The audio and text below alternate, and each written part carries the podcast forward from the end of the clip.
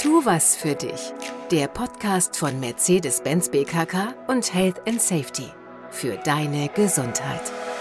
Herzlich willkommen, gerade dir ganz persönlich. Im Alltag kannst du viel tun, um dein Krebsrisiko zu verringern und wenn die Diagnose dann doch da ist, dann gibt es immer mehr Möglichkeiten, die Krankheit so gut es geht zu besiegen. Wir sprechen heute über Brustkrebs und können viel Mut machen. Herzlich willkommen damit zum wichtigsten Podcast überhaupt. Es geht um die Basis von allem, es geht um deine Gesundheit. Ich bin Tobias Häusler, Fernsehmoderator, Radiomoderator. Ein Schwerpunkt die Gesundheitsthemen, vor allem eben die Prävention.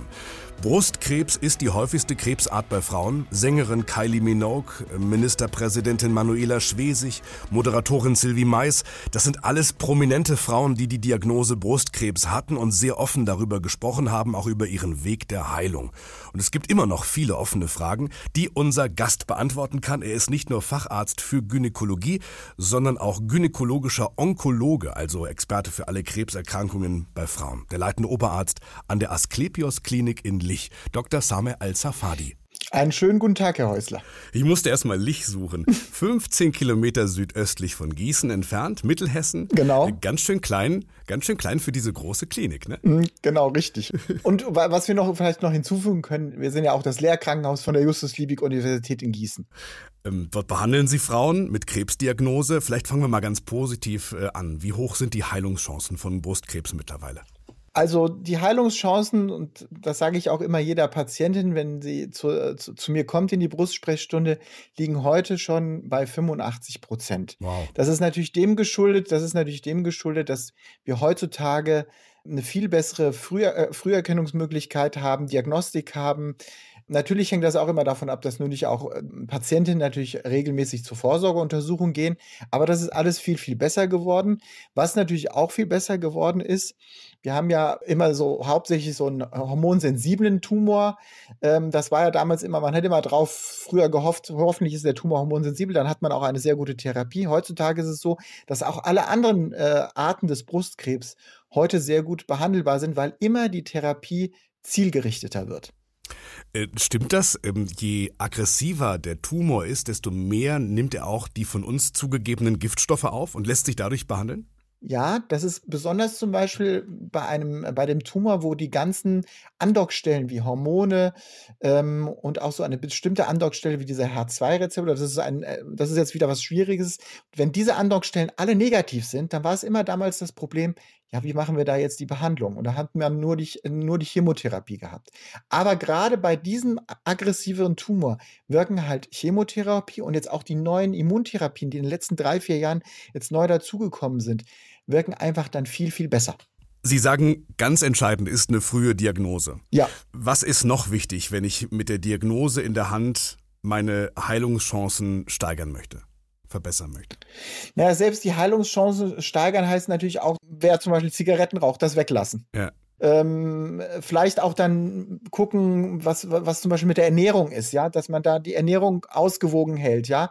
Was man auch selber machen kann, ist zum Beispiel nicht gleich sozusagen Kopf hängen lassen. Das ist zum Beispiel auch ganz wichtig, was ich immer sehe, wenn ich die, äh, wenn ich dann sage, ja, jetzt äh, Sie haben eben die Diagnose Brustkrebs, dann ist es so, naja, morgen werde ich ja, morgen werde ich dann sterben. Da ist immer noch diese Ansicht.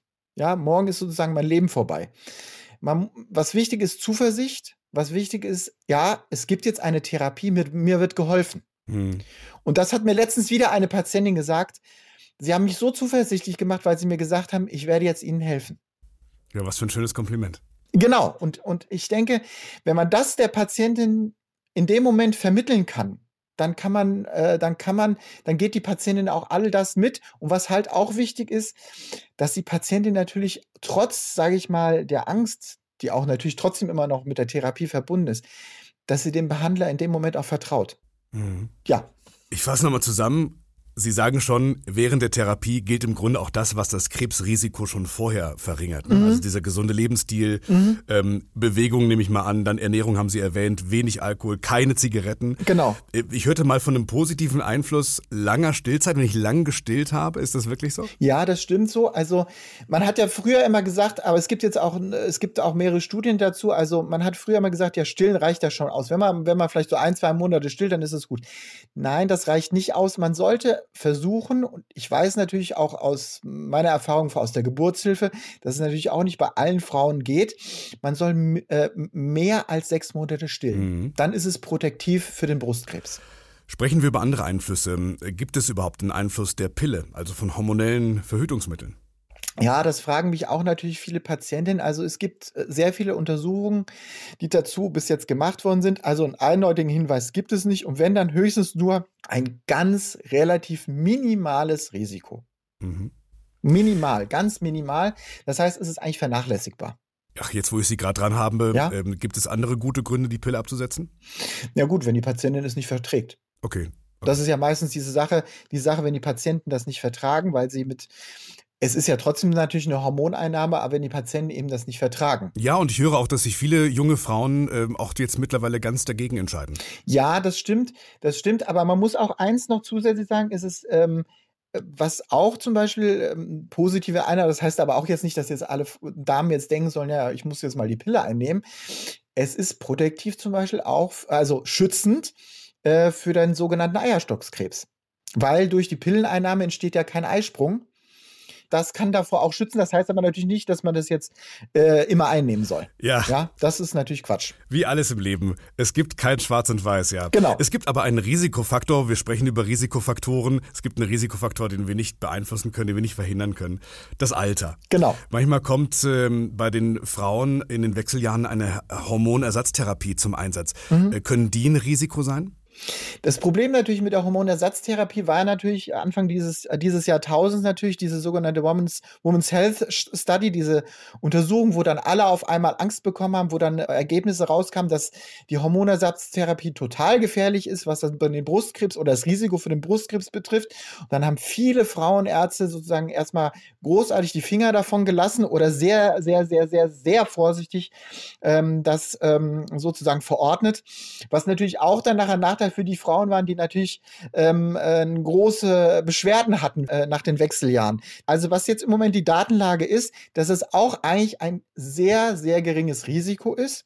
Es geht davon ab natürlich, wie lange man eine Hormonersatztherapie einnimmt, ja. Mhm. Und es geht auch natürlich nachher, was für eine Zusammensetzung äh, dieses Medikament hat. Und das ist meistens so, dass es ein gering erhöhtes Risiko ist, wenn man zum Beispiel noch Kombination Östrogen ist ja das eine weibliche Geschlechtshormon, das andere ist ja das Progesteron. Progesteron. Und das Progesteron hat ein ganz leicht erhöhten, äh, erhöhtes Risiko. Ich sage auch immer den Patientinnen, man sollte nicht mehr als fünf Jahre so eine Hormonersatztherapie einnehmen. Und bei Frauen, die sozusagen schon in der Nähe von 70 Jahren sind, die sollten jetzt nicht eine neue Hormonersatztherapie anfangen. Ein Schlüssel, wir hatten es äh, schon auch in der Folge zuvor mit Nadja Will, ist die richtige Kontrolle der Brust. Fangen wir mal mit der Selbstkontrolle an. Mhm. Wie geht das? Wie gehe ich vor? Also Selbstuntersuchung der Brust sollte man, wenn man das macht, ähm, nicht jeden Tag machen. Ähm, das reicht einmal im Monat. Wenn man, wenn eine Frau unter der Dusche steht, kann sie einmal die Brust selber abtasten. Am besten natürlich außerhalb der Periode, nicht während oder kurz vor der Periode, weil wenn man das kurz vor der Periode oder während der Periode macht, da steigt dann wieder das weibliche Geschlechtshormon Östrogen an und äh, dann kommt es dann zu Wassereinlagerungen in der Brust und die können dann natürlich Knoten vortäuschen, die sonst normalerweise außerhalb der Periode nicht da gewesen wären. Wenn man die Brust abtastet, kann man das kreisförmig gegen den Uhrzeigersinn oder mit dem Uhrzeigersinn machen, ähm, die gesamte Brust und eben dann auch ähm, den Bereich der ähm, Brustwarze. Wenn man das auch möchte, dann noch zusätzlich kann man auch nochmal die Achselhöhle abtasten. Und wenn man dann irgendeine Auffälligkeit bemerkt, äh, dann lieber direkt zum Frauenarzt oder Frauenärztin gehen. Also tastbare Knoten, mhm. sagen Sie, Schwellungen, Flüssigkeiten, Rötungen. Mhm. Es kann zu Verwechslungen kommen. Jetzt bin ich mir unsicher und Sie sagen sofort zum Profi. Mhm. Nicht erst warten, vier Wochen? Nee, nicht bitte, nicht, nicht warten. Wenn man sich unsicher ist, bitte dann direkt äh, zum Frauenarzt gehen. Dann gehe ich zum Profi, zu Ihnen, zu Ihren Kolleginnen und Kollegen. Mhm. Was machen Sie dann mit mir als Patientin? Mhm. Wie läuft die Früherkennungsuntersuchung in der Praxis, in der Klinik bei Ihnen ab? Sie tasten auch, ne? Ja, genau. Also ich taste, das ist, äh, also das Tasten ist immer das äh, Wichtigste eigentlich bei der Untersuchung, bei der, auch bei der Diagnose, ist das Tasten das A und O, das zu machen. Also man fängt an, äh, dass man sich erstmal die Brust anguckt, am besten im Stehen.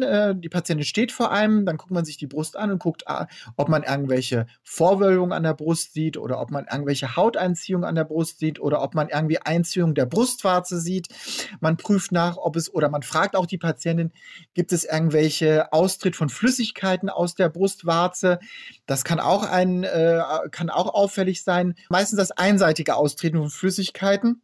Dann ähm, guckt man sich an, ob bestimmte Hautphänomene, zum Beispiel dieses, dieses Orangenhautphänomen oder auf Französisch Peu d'Orange, ähm, das sieht dann so aus wie so eine Orangenhaut auf der Brust, meistens im Bereich dann eines schon wachsenden Tumors. Rötung, wie gesagt, ähm, danach guckt man. Dann guckt man sich natürlich die Achselhöhlen an, ähm, ob da irgendwas zu sehen ist.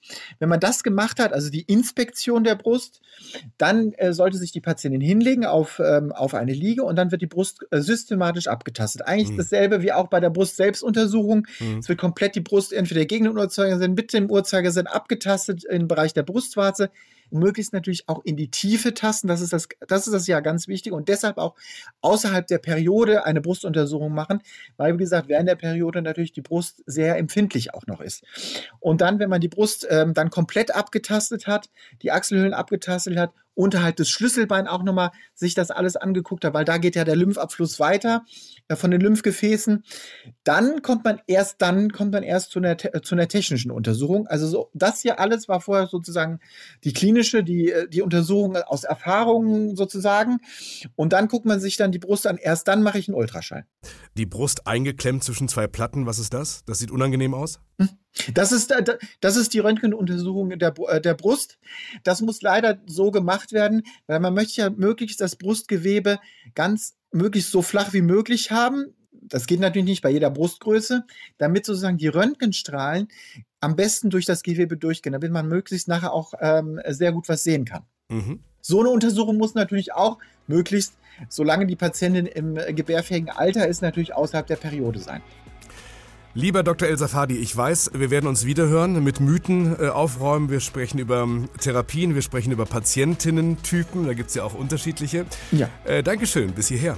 Ja, bitteschön, sehr gerne geschehen. Ich bin Tobias Häusler, bedanke mich natürlich auch bei dir. Vieles zum Thema findest du schon hier auf der Kampagnen-Webseite, auch auf der Webseite deiner BKK. Ja, ich wünsche dir viel Spaß beim Entdecken auch der anderen äh, Themen. Bedanke mich fürs Zuhören. Bis zum nächsten Mal. Das war eine weitere Folge von Tu was für dich, der Podcast von Mercedes-Benz BKK und Health and Safety.